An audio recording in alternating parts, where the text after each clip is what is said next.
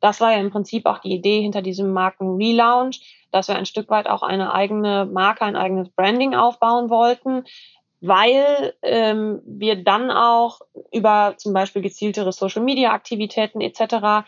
schon auch ein Teil von dieser Online-Customer Journey, die ja heute, oder Customer Journey, die heute sehr viel im Online startet, auch schon mitnehmen möchten und einfach auch eine gute Ausgangsposition schaffen möchten für den Zeitpunkt, wenn der Kunde dann in den Handel geht, vielleicht schon mal ein Hartmann-Möbel online gesehen hat und äh, sich dann auf die Suche danach begibt.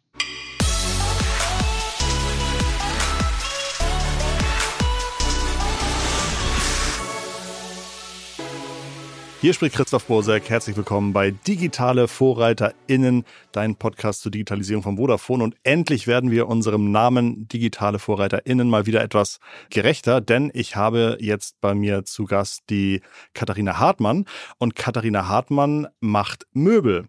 Dazu möchten wir gleich ganz viel reden. Ich interessiere mich ja auch ähm, außerhalb des Podcasts sehr für Möbel, Möbelproduktion, Vertrieb von Möbeln. Insofern freue ich mich sehr auf das Gespräch.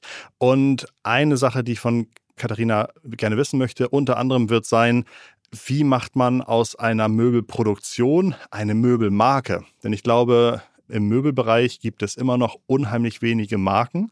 Äh, die meisten Menschen kaufen Möbel einfach nach dem Bedarf. Ich brauche einen Kleiderschrank, ich brauche ein Regal, aber viele haben versucht, Marken aufzubauen, aber wenige Marken im Möbelbereich sind wirklich geblieben. Abseits von Möbelhäusern natürlich.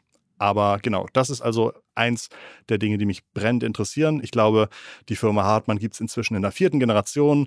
Was wir alles über Möbel, über Hartmann-Möbel wissen müssen, erfahren wir jetzt von Katharina. Katharina, schön, dass du dabei bist. Vielen Dank, dass du heute unser Gast bist.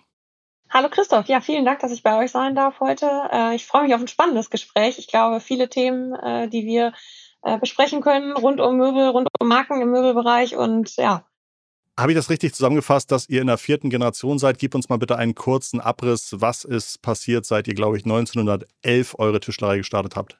Genau, also ähm, ich, wir sind jetzt mit mir, ich bin jetzt ungefähr ein Jahr dabei, in der vierten Generation.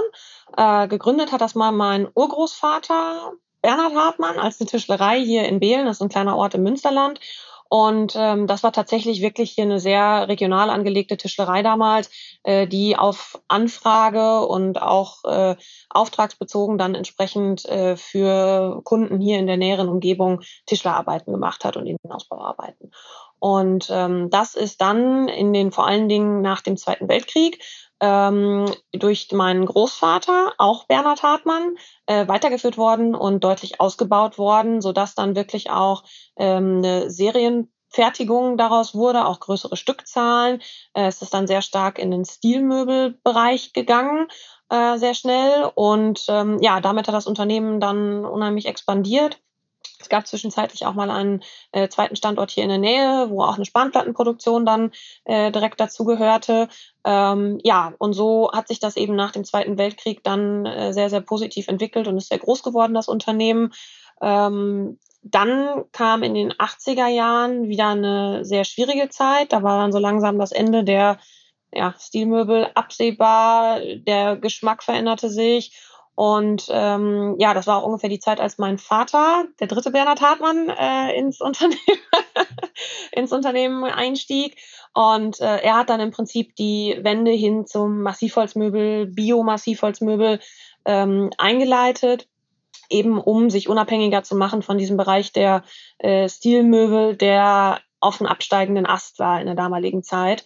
Ja, und ähm, wie du vorhin auch schon mal beschrieben hast, es gibt und gab ja viele, äh, viele Marken, auch in der Vergangenheit auch schon im, im Möbelbereich. Ähm, das Wettbewerbsumfeld hat sich da ja insbesondere, wenn man auf die deutschen Hersteller schaut, extrem ausgedünnt. Und ähm, ja, wir haben da im Prinzip unsere Nische in den vergangenen 30 Jahren äh, wirklich weiterentwickelt und gefunden und sind eben mit modernen Massivholzmöbeln, die schon auch einen innovativen Anspruch haben, mittlerweile in einer Nische angekommen, in der wir uns sehr wohlfühlen und in der auch ähm, ja, ich glaube, wir im, im Wettbewerb sehr gut dastehen. Ich habe gerade bei euch auf dem Instagram-Kanal gesehen, dass Massivholzmöbel spezielle Ansprüche haben. Da darf, glaube ich, kein MDF, kein Span dabei sein. Ähm, äh, erklär nochmal, was Massivmöbel genau bedeuten.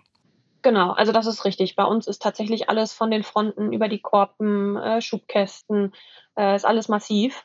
Und ähm, ja, das ist auch einer unserer wichtigen USPs, um, um das vielleicht auch gleich zu sagen, äh, auch im Wettbewerbsumfeld sehr, sehr selten geworden. Es gibt einige wenige Mitbewerber, die noch vollmassive Möbel herstellen, aber das ist tatsächlich sehr, sehr überschaubar geworden. Und ja, das ist halt von der Fertigung her auch ähm, ganz was anderes, als wenn man eine Spanplatte herstellt.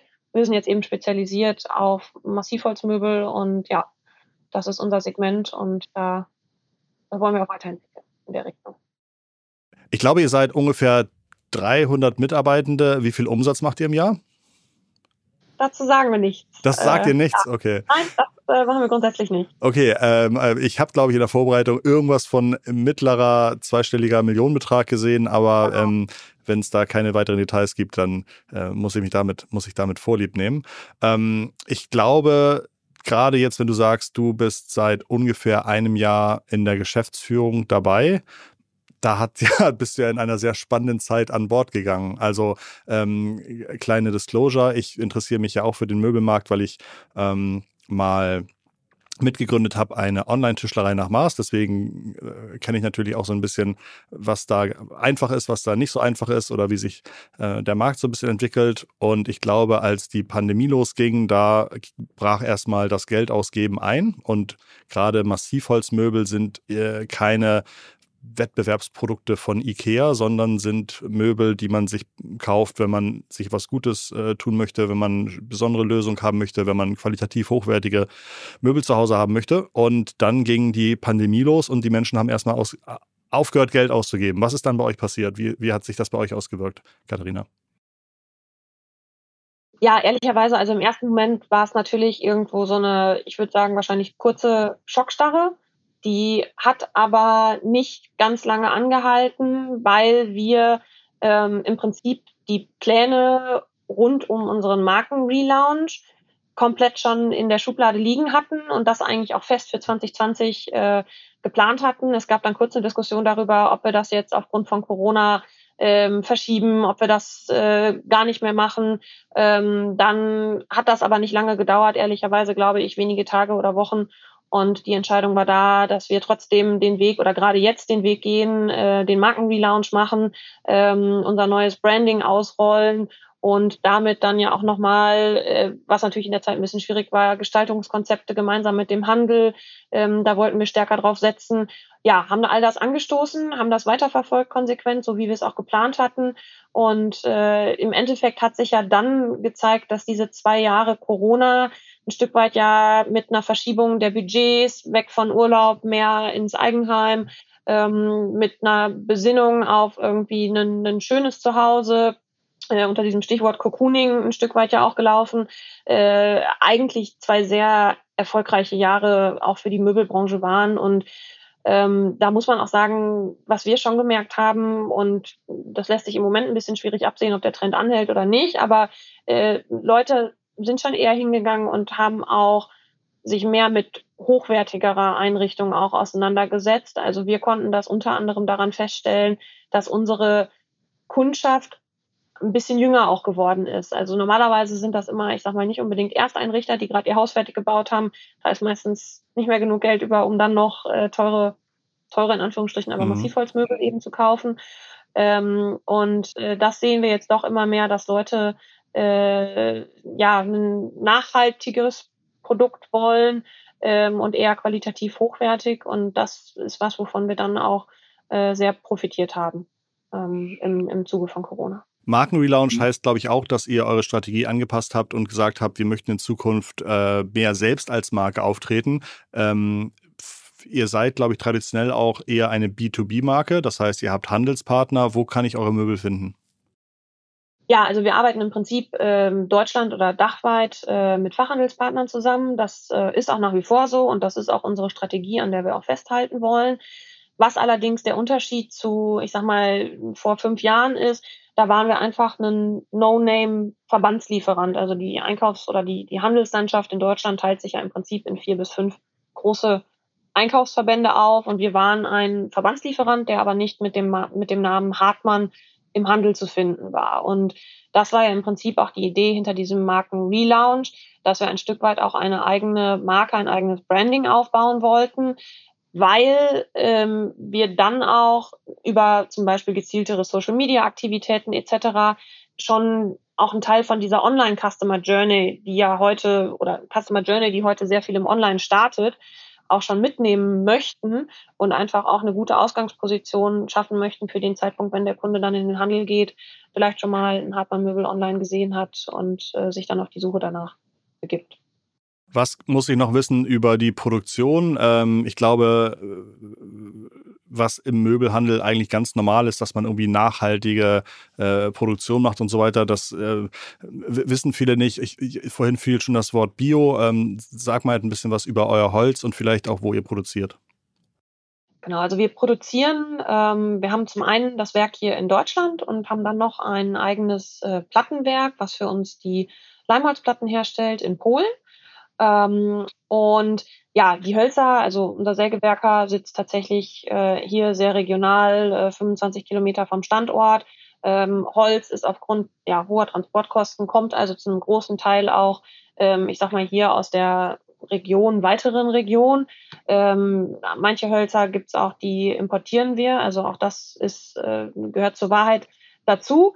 Aber ähm, wir konzentrieren uns schon darauf, das alles aus nachhaltigen Wäldern äh, zu beschaffen und halt äh, auch ein Großteil eben hier aus Wäldern im, äh, in Westeuropa, also ich sag mal Mitteldeutschland, äh, Nordfrankreich ähm, oder eben auch äh, im Bereich Polen, wo ja dann auch unser Plattenwerk äh, ist, was das eben weiterverarbeitet. Mhm. Genau. Das ist im Prinzip so zum äh, zum Holzbereich. Ja, und dann äh, Produktion, wie schon gesagt, ähm, findet hauptsächlich bei uns am Standort hier im Münsterland statt. Äh, hier sind wir mit 140 Mitarbeitern ähm, tätig und ja, haben uns, also das Produkt an sich, Massivholz, ist ein, ist ein nachhaltiger Rohstoff. Und äh, woran wir ja halt in den letzten Jahren schon sehr stark gearbeitet haben und den Weg auch konsequent weitergehen, ist auch die Produktion eben nachhaltig aufzustellen. Äh, und das ist uns hier am Standort tatsächlich schon sehr gut gelungen. Wir sind gerade dabei, auch ein äh, CO2 Bericht beziehungsweise Nachhaltigkeitsbericht auch zu verfassen. Und äh, ja, so aus den ersten Gesprächen ist rausgekommen und das war auch ein bisschen unsere eigene Einschätzung, dass wir da schon auf einem sehr guten Weg auch Richtung Klimaneutralität in unserer Produktion hier am Standort sind. Weißt du, wie viele Möbelhersteller in, eurer, in eurem Kaliber es in Deutschland gibt? Sind das eher noch so äh, 10 oder eher 100? Das kommt ein bisschen auf das Segment an, ähm, aber äh, in Summe würde ich schon sagen, sind das eher, äh, sind das eher 50 bis 100. Mhm. Ähm, wenn man jetzt wirklich über alle ähm, Bereiche, also ich sag mal die Küchen mit einschließt, äh, Bettenhersteller, da, ja, da ist schon auch noch viel, ähm, sind auch schon auch noch viele Hersteller, die auch in Deutschland produzieren. Ähm, natürlich hat sich die letzten 20 Jahre auch viel in Richtung Osteuropa verlagert. Ich meine, da gibt's sehr, sehr moderne äh, Fabriken, äh, aber gerade auch im Bereich Polstern, wo auch noch viel Handarbeit ähm, benötigt wird, ist natürlich auch viel nach, nach Osteuropa gegangen. Aber nichtsdestotrotz hat eigentlich jedes Unternehmen, das ich kenne und die auch wirklich Hersteller sind, auch noch einen Teil der Produktion hier in, in Deutschland. Also da gibt es schon noch einen breiten Mittelstand, ähm, ja, der auch hier in Deutschland tätig ist. Ich glaube, was viele auch nicht wissen, wenn man jetzt äh, zum äh, Tischler geht und sagt, ich brauche irgendwie das und das und das und das Möbel, ist das gar nicht so unwahrscheinlich, dass das Möbel gar nicht beim Tischler hergestellt wird, sondern vielleicht auch äh, in Osteuropa, ne? Ja, ja, also sehr, genau. da ist eine große Möbeltradition und auch extrem hochqualitative Herstellung. Ähm, das sollte man gar nicht falsch einschätzen. Okay, verstehe. Das, das ist sehr gut. Ihr habt dann äh, euren Markenrelaunch geplant, angegangen. Ähm, dann kamen zwei sehr gute Wachstumsjahre. Das kann ich auch bestätigen. Und dann äh, kam aber auf einmal das Jahr 2022, äh, Ukraine, ähm, Angriffskrieg. Ähm, es gab äh, steigende Inflation, steigende Rohstoffkosten, ähm, Unsicherheit, was denn jetzt alles so passiert. Und ich glaube, äh, in wenigen Jahren ist alles, was man so für die Produktion braucht, so stark gestiegen wie in diesem Jahr versus parallel die Nachfrage ein bisschen einge, eingefroren ist. Ähm, hat sich das für euch auch so dargestellt oder seid ihr da ein bisschen abgedämpfter und habt das nicht so stark gespürt bisher? Holz ist doch wahrscheinlich auch irgendwie 25 bis 30 Prozent teurer geworden oder so, ne? Ja, teilweise auch, teilweise auch mehr. Also mhm. wir haben da ähm, Preissteigerungen und auch äh, Verfügbarkeitsprobleme ähm, gehabt, die einfach nie da gewesen waren vorher. Ich meine, ich kann das ja mit meinem einem Jahr Betriebszugehörigkeit immer nur aus, äh, sag ich mal, den, den Erzählungen und dem, was ich in der Familie mitbekommen habe, sagen. Aber äh, wir haben wirklich viele Mitarbeiter, die 30 Jahre hier sind und die haben gesagt, so eine Situation, äh, was äh, Preisentwicklung und was Materialverfügbarkeit angeht, hatten wir noch nie. Und das war ja noch, bevor dann äh, noch die Ukra der Ukraine-Krieg hinzukam, der das Ganze jetzt ja nochmal massiv verschärft. Ähm, das ist also auf Materialseite und Preisseite schon extrem herausfordernd gewesen. Und äh, da muss man auch sagen, das hat auch eine gewisse ja, äh, Hektik gebracht nach zwei Jahren, die mit Corona eh auch, ich sag mal, auch für die, auch für die Mitarbeiterinnen und Mitarbeiter schon anspruchsvoll waren ähm, kam dann ja diese, diese Hektik aufgrund der Materialverfügbarkeit. Äh, Nachfrage war nach wie vor hoch, das muss ich sagen. Also ähm, bis ins äh, bis zum Ende des ersten Quartals diesen Jahres hatten wir also eine ähm, eine sehr sehr hohe Nachfrage, äh, sehr hohe Auftragseingänge. Ähm, ja und hatten eher das Problem, dass wir dann mit dem Material äh, nicht hinterhergekommen sind, Lieferzeiten dann auch immer wieder anpassen mussten. Also das hat in der Organisation schon viel viel Reibung auch äh, auch erzeugt ja, und jetzt ähm, geht das Ganze natürlich, äh, ich sag mal, steil in die, in die andere Richtung. Das heißt, seit also ungefähr Mai ähm, ist ja, sind die Frequenzen im Handel einfach äh, extrem zurückgegangen ähm, und ja, damit entsprechend auch die, die Auftragseingänge. Ähm, wie gesagt, ja. für uns, wir haben noch ein gutes Auftrags, einen guten Auftragsbestand aus dem, aus dem Frühjahr, aber äh, natürlich hält der auch nicht ewig und ähm, ja, wir schauen jetzt auch gebannt darauf, was, was weiter passiert. Wollen aber, um das auch gleich zu sagen, äh, weitermachen mit unseren Entwicklungen und auch mhm. für die Messen sind wir in Vorbereitung, äh, um einfach an den Themen dran zu bleiben und versuchen, möglichst viel dann auch nochmal mit neuen Produkten etc. Äh, uns einfach Chancen zu, zu schaffen, äh, für entsprechende Nachfrage zu sorgen auf die Produkte und auch auf eure, in Anführungszeichen, D2C-Aktivitäten möchte ich gleich nochmal eingehen. Ähm, ich glaube, eine typische Rezession dauert meistens irgendwas so zwischen vier und fünf Quartale, bis, äh, bis, ne, bis da irgendwie die Tal, Talsohle erreicht ist und sich der Trend wieder dreht. Ähm, wie herausfordernd wäre das, wenn man ein, ein Jahr, ein Jahr und ein Quartal Rezession hat für, äh, für euch? Kannst du das einschätzen? Also herausfordernd wäre es auf jeden Fall. Ähm, ich glaube, was man sagen muss, ähm, vielleicht auch anders als in Krisen, die es äh, ja im, im Nachlauf der Finanzkrise und dann auch ein bisschen mit Veränderung des, der Wohnlandschaft und dem Einzug der großen Flachbildschirme schon mal gab, ähm, stehen wir oder kommen wir dieses Mal aus einer sehr guten Ausgangslage als Unternehmen äh, in, in, in diese Zeit so dass wir sicherlich äh, auch, ich sag mal, Reserven haben, auf die wir zurückgreifen können, die uns jetzt erstmal durch diese Zeit dann auch äh, sicher tragen. Nur es ist natürlich immer die Frage, wie lange dauert das? Wie schwerwiegend wird auch der Einbruch? Also das ist sicherlich eine ganz große Frage.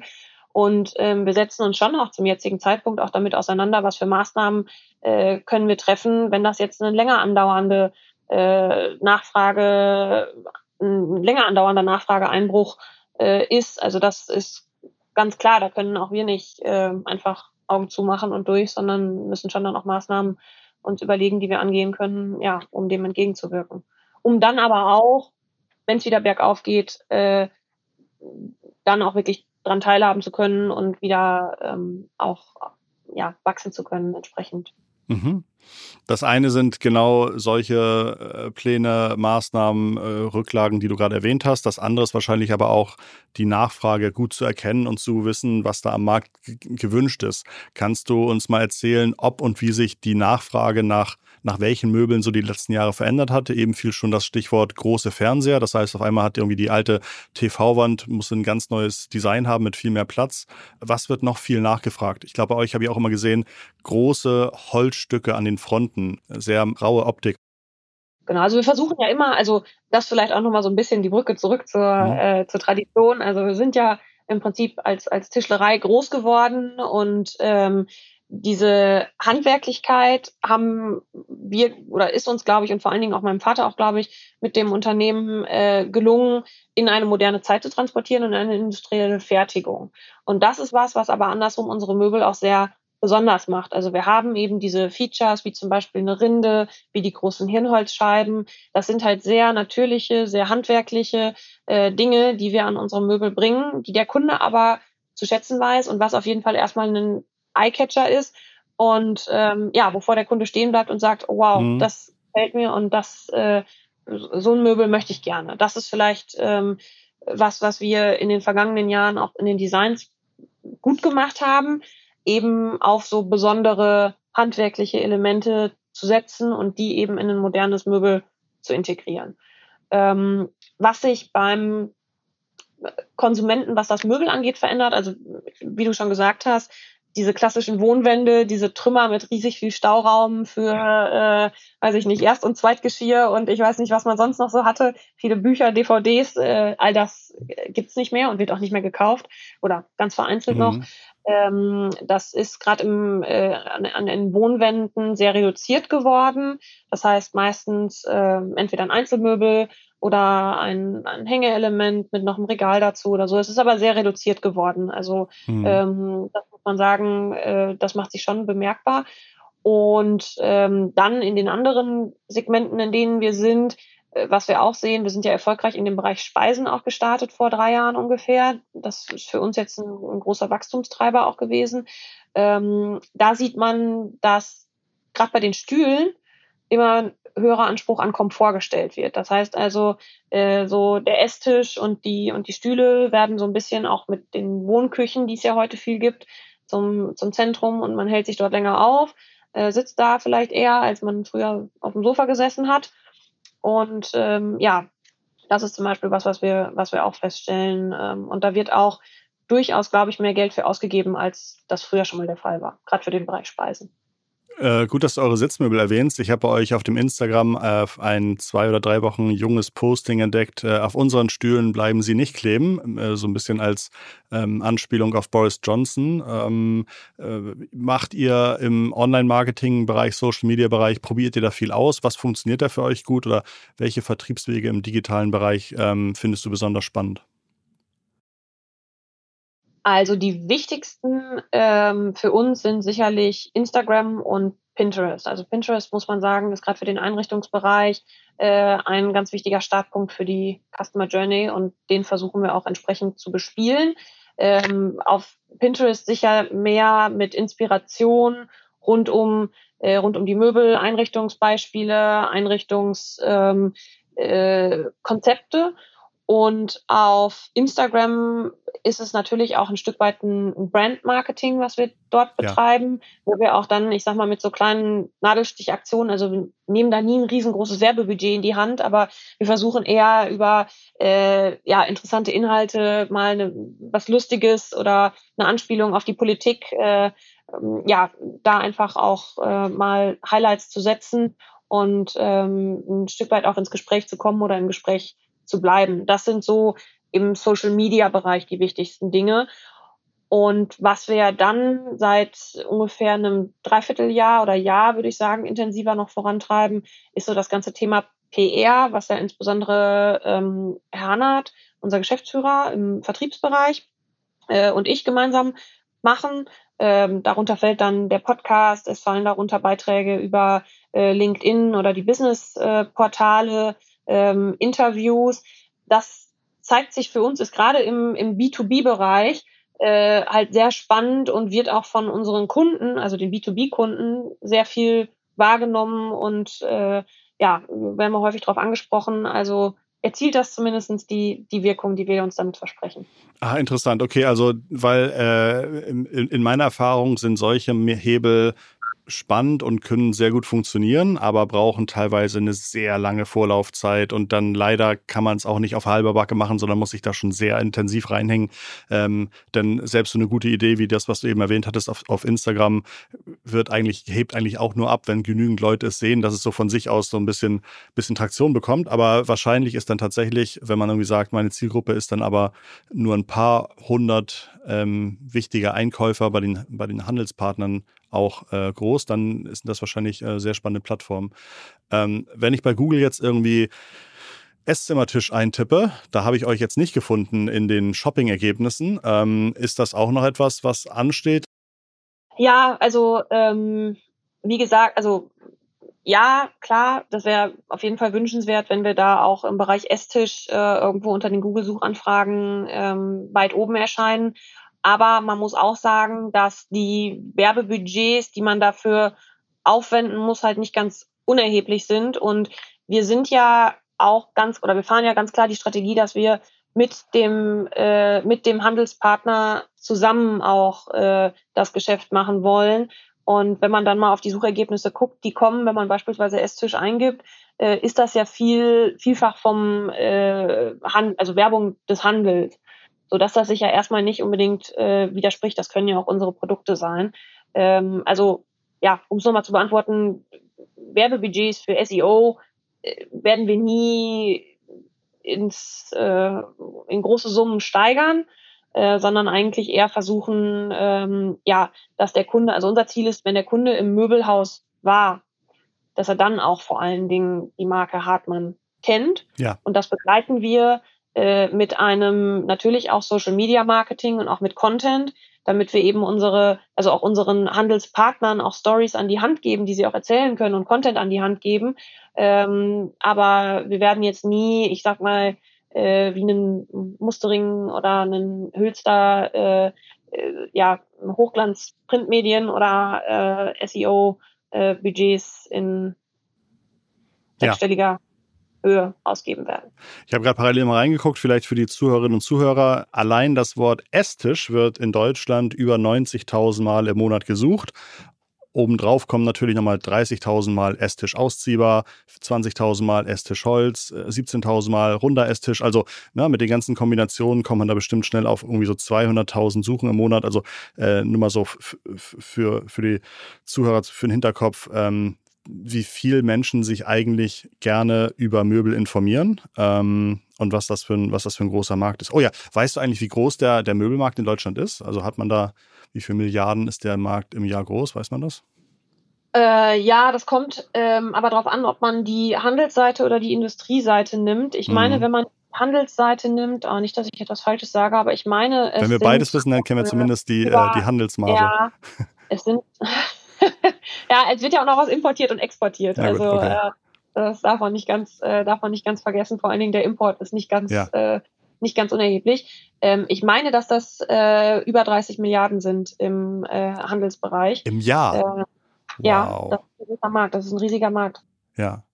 Wie sieht für dich deine Zukunft aus? Möchtest du gerne, dass äh, dein Sohn, der dann auch Bernhard heißt, irgendwann mal die Firma von dir übernimmt? Oder möchtest du vielleicht äh, die Firma irgendwie so hinstellen, dass man sagt, nee, ich kann mir vorstellen, da kann noch viel mehr draus werden, wenn man mit starken Partnern zusammengeht, wenn man vielleicht irgendwann äh, Beteiligungen eingeht. Ähm, ähm, hast, du, hast du da, hast du da einen, einen, einen langfristigen Plan? Hm. Ähm, also ich glaube, grundsätzlich äh, möchte ich das so fortführen, wie mhm. es auch die letzten 111 Jahre äh, ein Stück weit über organisches Wachstum und äh, auch als, als Familienunternehmen gewachsen ist. Ähm, klar, äh, ich meine, davon bin ich weit weg, aber natürlich ist das schön, wenn man irgendwann Kinder hat und äh, die auch so ein äh, Unternehmen dann, dann fortführen. Äh, ich glaube auch, dass das ähm, auch unter Betrachtung aktuellem Fachkräftemangel etc äh, auch für unsere Mitarbeiterinnen und Mitarbeiter tatsächlich attraktiv ist, dass es ein Familienunternehmen ist. Ich glaube mhm. immer noch, dass das ähm, für Leute, die sich in so einer Unternehmensform wohlfühlen, äh, echt ein, ein, Vorteil und ein Benefit auch ist. Ähm, weil wir natürlich auch damit eine langfristige Strategie haben. Und man muss ja auch sagen, auch äh, Wettbewerbsunternehmen die äh, über Zukäufe, ähm, über eine Verbreiterung des Portfolios, äh, über Beteiligung gewachsen sind, gibt es tatsächlich im Möbelbereich nicht ganz viele, die damit über Jahrzehnte erfolgreich waren und das Ganze überlebt haben als Unternehmen. Äh, von daher ähm, ist das für mich jetzt nicht unbedingt ein erstrebenswerter Weg. Also was ich mir vorstellen kann und äh, ähm, woran wir natürlich arbeiten, ist, das Unternehmen weiterzuentwickeln, auch vielleicht nochmal ähm, sich die Segmente anzuschauen, die noch Optionen äh, bieten für uns, um da weiter zu wachsen. Es wird aber nicht aus dem Massivholzsegment heraus sein, äh, weil ich glaube, das ist einfach unsere Kernkompetenz und ähm, das ist auch das, wo wir den Wettbewerb ein Stück weit auch schlagen können oder auf jeden Fall unseren Wettbewerb behaupten können. Das heißt, das möchte ich unbedingt bewahren. Ähm, ja, aber es bieten sich natürlich noch Chancen, auch äh, das äh, Geschäft zu erweitern. Natürlich auch immer ein bisschen in Abhängigkeit davon, wie sich der Wettbewerb entwickelt. Bei jedem Familienunternehmen ist, glaube ich, auch die Nachfolge immer ein großes Thema. Wann wird übergeben? Wie wird übergeben? Wie stark wird sich noch eingemischt? Äh, was kannst du da aus deiner persönlichen Erfahrung erzählen? Ähm, äh, wie, wie, sehr kriegst du noch vermeintlich gute Tipps oder äh, hast du freie Hand oder wie ist das bei euch geregelt worden? Ja, also ähm, ich muss ja sagen, also mein, äh, ich bin jetzt ja seit ein bisschen über einem Jahr dabei. Äh, mein Vater ist ja auch nach wie vor im Unternehmen, ist ja auch Geschäftsführer. Ähm, ich besetze ja hier die Position kaufmännische Leitung. Ja. Ähm, genau, und äh, wir arbeiten im Moment sehr stark Hand in Hand. Ich habe in den Bereichen, die ich verantworte, zu 99,9 Prozent freie Hand. Also da kann ich sagen, äh, kann ich mich gar nicht beschweren. Das ist mehr als bei Nichtfamilienunternehmen. Äh, ich glaube, genau, ich glaube äh, auch einfach, es ist einfach, es ist nicht ganz äh, nicht ganz leicht auch, äh, wenn man hier, ähm, so wie mein Vater, äh, 30 Jahre äh, alleine in Anführungsstrichen ähm, das Zepter in der Hand gehalten hat, äh, das binnen so kurzer Zeit auch Verantwortung abzugeben, Entscheidungen abzugeben und das gelingt einfach wahnsinnig gut. Also ich muss sagen, das äh, hat sich binnen eines Jahres äh, echt gut eingespielt und auch mit den anderen äh, Führungskräften hier im Unternehmen äh, funktioniert das wirklich sehr, sehr gut. Also, also da bin ich absolut zufrieden. Kann ich, kann ich mich gar nicht beklagen. So wie du strahlst bei der Antwort, nehme ich sie auf jeden Fall auch ab. Das ist insofern äh, sehr gut. Ähm, hast du unternehmerische Vorbilder, also Menschen, ähm, die du besonders spannend findest oder deren Transformation oder äh, Digitalisierung oder so du äh, gerne verfolgst?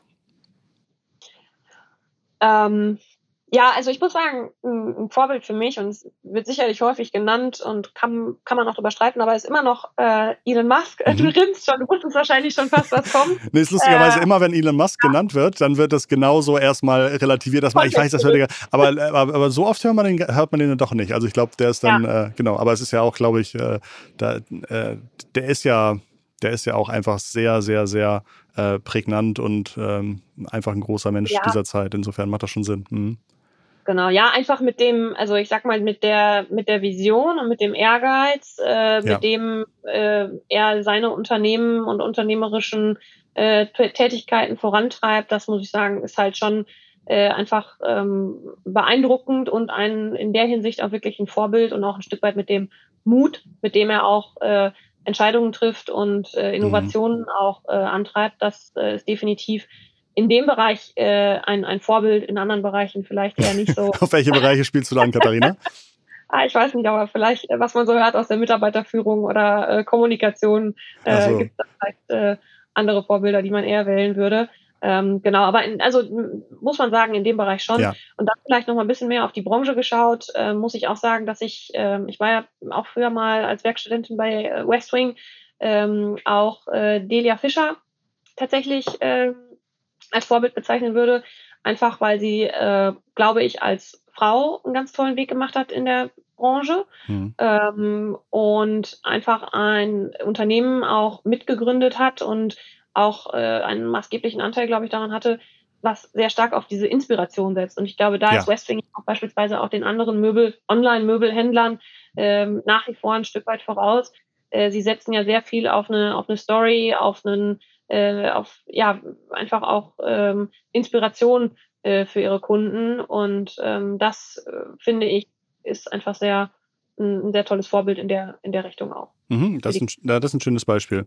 Äh, ich habe übrigens eine Sache von eurer Webseite ähm, mir schon abgeguckt, die ich mir aufgeschrieben habe. Und zwar habt ihr, glaube ich, unter euren ganzen Möbelkategorien einen Punkt, wo drin steht, also Möbel haben eine relativ lange äh, Lieferzeit. Also wahrscheinlich, ich weiß nicht, wie es bei euch ist, aber wahrscheinlich was zwischen sechs und zwölf Wochen oder so oder mehr, ja. ich, irgendwie so.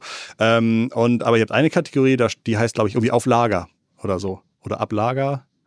Ähm, mhm da sehe ich dann eine Auswahl von Möbeln, die halt direkt schon vorrätig sind. Das fand ich ziemlich gut. Denn manchmal gibt es Menschen, die sagen, ich habe einfach, also äh, ich will sofort das Gefühl haben, dass es irgendwie bald verschickt wird und dann kann man da irgendwie direkt bei auf Lager shoppen. Das fand ich ganz gut. Guter Filter. Ja, das ist auch vielleicht unter dem Punkt Digitalisierung noch ein Thema, wo wir gerade intensiv ja. dran arbeiten. Ähm, wir sind dabei, ein neues Lagerverwaltungssystem auszurollen und äh, damit auch ähm, ja, unsere Bestände im Prinzip in Realtime äh, sichtbar zu machen und das dann auch äh, ausgewählten Premium-Partnern im Handel auch zur Verfügung zu stellen. Ähm, ja, das ist im Prinzip so ein bisschen die Vision, wo wir, äh, wo wir hinwollen. Das wird nicht dazu führen, dass jeder Schrank in zwei Wochen lieferbar ist, aber mhm. äh, ja, ich denke, kann auf jeden Fall ein, ein Value-Add sein und äh, mhm. auch vielleicht die Kaufentscheidung positiv beeinflussen. Musst du bei diesen ganzen Projekten viel mit externen Partnern, Beratern, Agenturen zusammenarbeiten oder sagst du, ah, eigentlich hätte ich lieber so ein digitales Core-Team hier bei mir, dem ich auch vertraue, weil ich sie schon länger kenne und äh, hole mir das Know-how nur sehr ausgesucht über Agenturen und, und äh, Berater rein? Also für die Umsetzung und Implementierung von solchen Projekten brauchen wir, sind wir angewiesen auf, auf externe Berater. Auch das ist äh, schon auch klar. Auch ähm, weil die äh, Bereiche auch so unterschiedlich sind. Also jetzt ist es halt ein, ein stark, stark im Bereich Warehouse Management. Äh, davor war es im, im, Bereich Vertrieb. Wir haben dann wahrscheinlich als nächstes was im Bereich äh, Finanzen. Äh, wenn wir uns dafür insgesamt intern ein digitales Core-Team halten wollen würden, äh, würde das, glaube ich, unseren Rahmen sprengen. Ähm, wir haben ein Team, was sich sehr gut mit den Systemen und mit unserer IT-Landschaft auseinandersetzt und auch auskennt. Und äh, die begleiten die Projekte auch immer, aber wir sind schon auch angewiesen auf äh, externe ähm, ja, Berater, Dienstleister, die dann auch unsere Systemlandschaft entsprechend äh, konfigurieren, aber auch Best Practices mitbringen von anderen Unternehmen, äh, die wir vielleicht so aus interner Brille gar nicht so sehen würden. Toll, Dankeschön. Gibt es noch eine Frage, die ich dir hätte stellen sollen, die ich nie, äh, nicht gestellt habe? Fällt mir jetzt eigentlich so. Haben wir. Nee, ich glaube, okay. wir haben ganz, ganz guten Abriss äh, ja, ne? gemacht über die Branche und ja. äh, aktuelle Situation. Ja. Schön. Okay, das Gefühl habe ich auch. Äh, war mir eine große Freude. Ganz, ganz lieben Dank auch für deine Offenheit ähm, und dass ich euer Unternehmen kennenlernen durfte. Ähm, hat mir sehr gefallen. Ganz lieben Dank, Katharina. Vielen herzlichen Dank dir auch. Das war digitale VorreiterInnen für diese Woche. Äh, nächste Woche Montag sind wir wieder dabei und freuen uns, falls du uns ein äh, Abonnement hier lässt und dir die nächste Folge auch anhörst. Wir haben äh, weit über 100 über 150 Folgen, glaube ich, schon gemacht. Insofern schau auch mal in die letzten Gespräche und äh, in die nächsten Gespräche. Ähm, ich habe mich auch sehr gefreut, dass du zugehört hast und würde sagen, ich verabschiede mich mit ganz lieben digitalen Grüßen von Katharina und Christoph. Mach's gut. Ciao, ciao.